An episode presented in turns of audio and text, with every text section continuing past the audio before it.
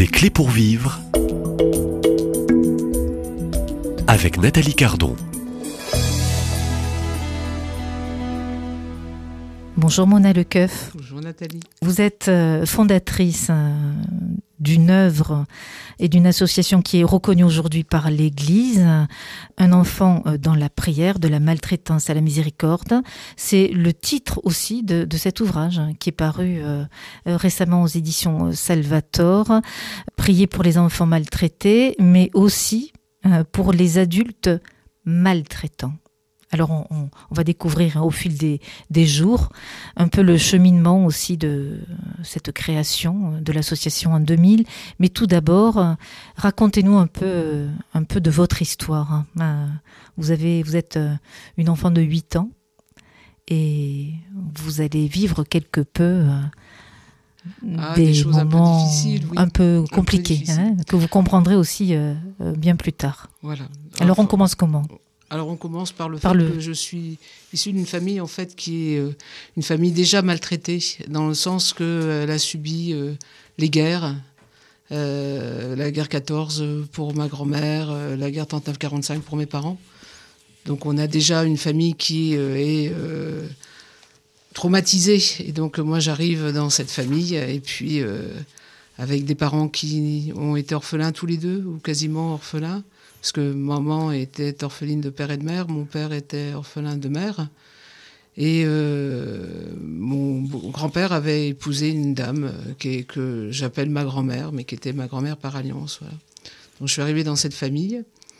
Et euh, bah, c'était un peu compliqué au niveau de, l'expression de l'amour, l'expression de des coups. Enfin, il y a eu des coups, de la maltraitance, euh, des injures, euh, des humiliations, et puis, euh, et puis de la maltraitance sexuelle, voilà.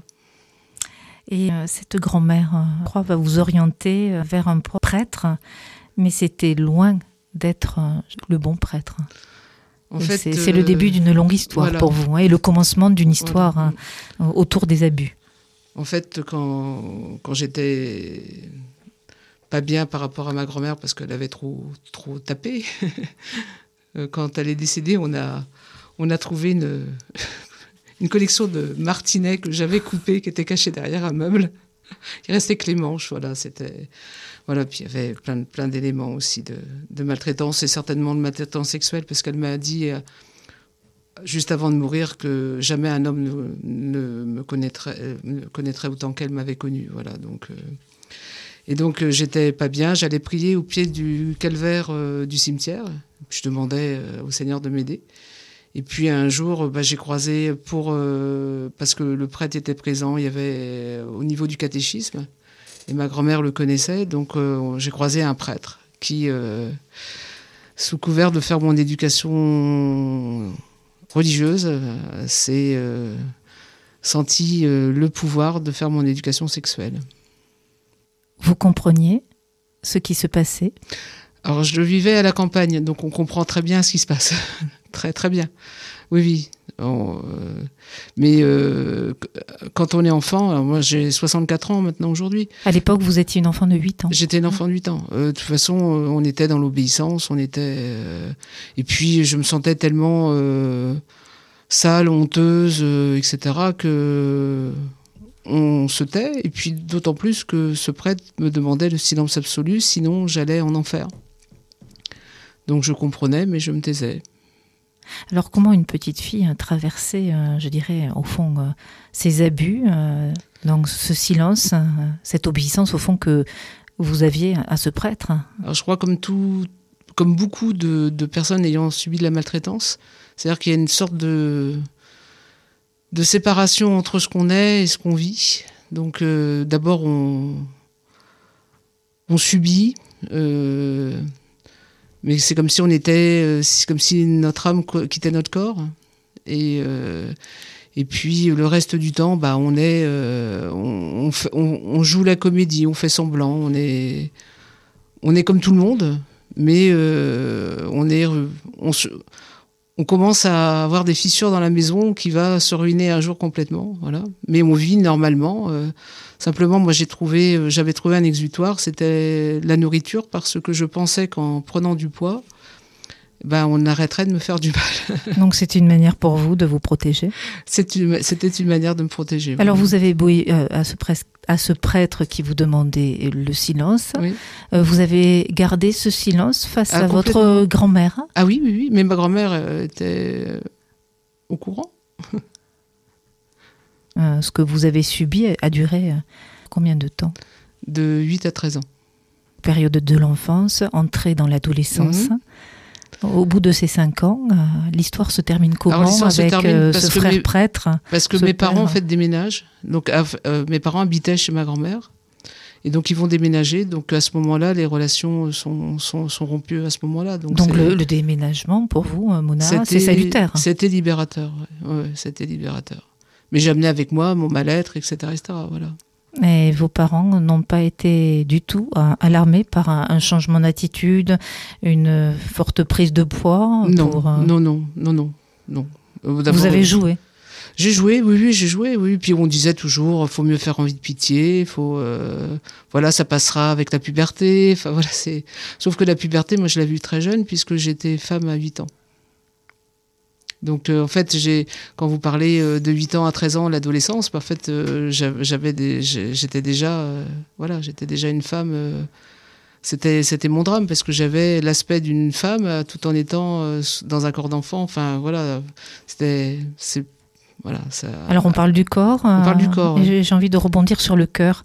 Comment était le cœur à l'intérieur? Mon cœur à l'intérieur, il était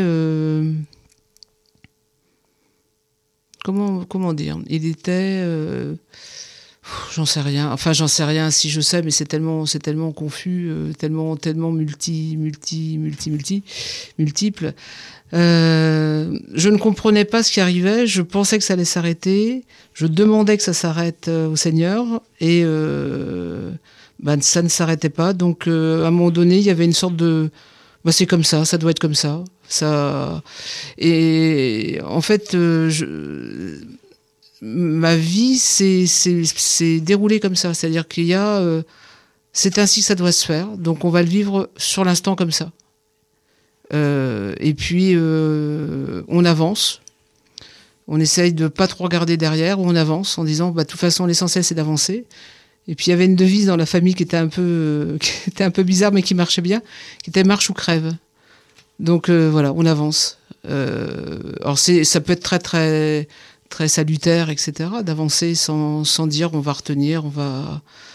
Mais euh, je sais pas, euh, un peu un peu comme un comme une bête de somme qui, qui tire et etc. En disant bah de toute façon à un moment donné il y aura les tables. Enfin voilà, c'était. Vous avez des, des, souvenirs encore précis de cette petite fille qui devient une préadolescente entre ses 8 et, 13 ans? Vous avez encore des images de ce passé euh, aujourd'hui? Pardon, excusez-moi. C'est plus que des images puisque je n'ai rien oublié. J'ai des, victimes ont la, malchance et l'horrible découverte de, de leur maltraitance ou de leurs abus euh, après des, années, des années, des années de, de mal-être et de thérapie. J'ai, euh, je peux vous donner euh, la couleur euh, de la robe que je portais tel jour à telle heure et quelle attitude et ce qu'on m'a demandé de faire. Oui, ça j'ai rien oublié. Vous vous rappelez la toute première rencontre avec ce, ce, prêtre? Bien sûr. Oui. C'était fixe, c'était religieux. C'était religieux. C'était religieux, pardon. C'était à la fois religieux et régulier.